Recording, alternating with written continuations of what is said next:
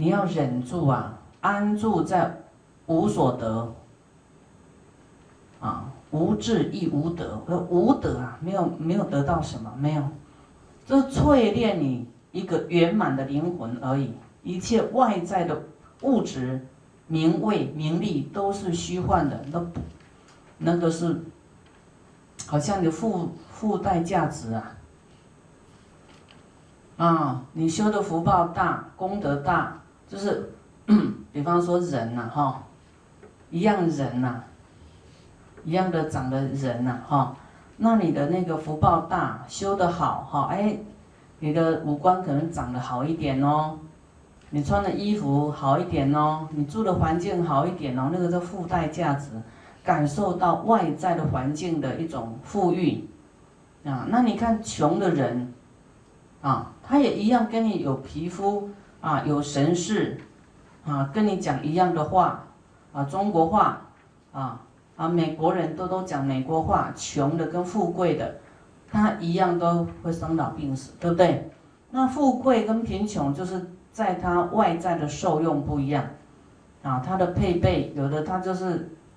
啊，踩的脚踏车，有的他就是开劳斯莱斯的车，啊，外在不一样，所以我们就是得到这些有这些外在的受用呢，啊，也不能迷失啊，要知道这个都是，啊，就是就是，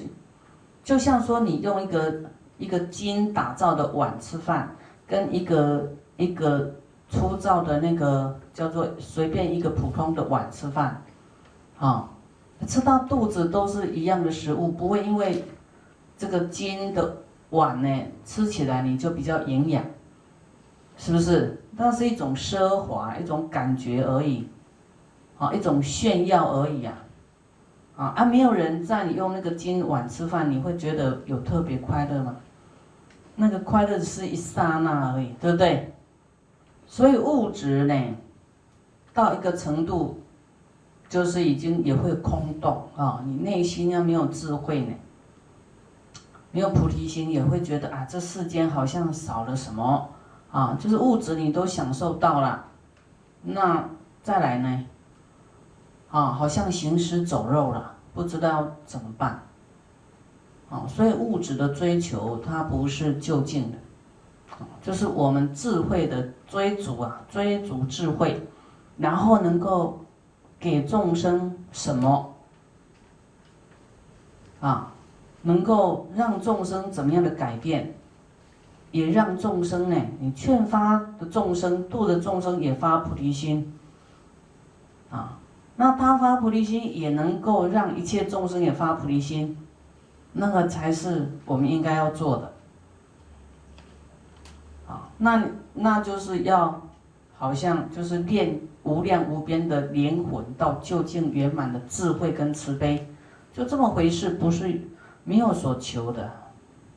就是你要当做是自己的责任呐。啊，法忍就是这样安住在无德，啊，没有所没有条件交换的，这个就是忍。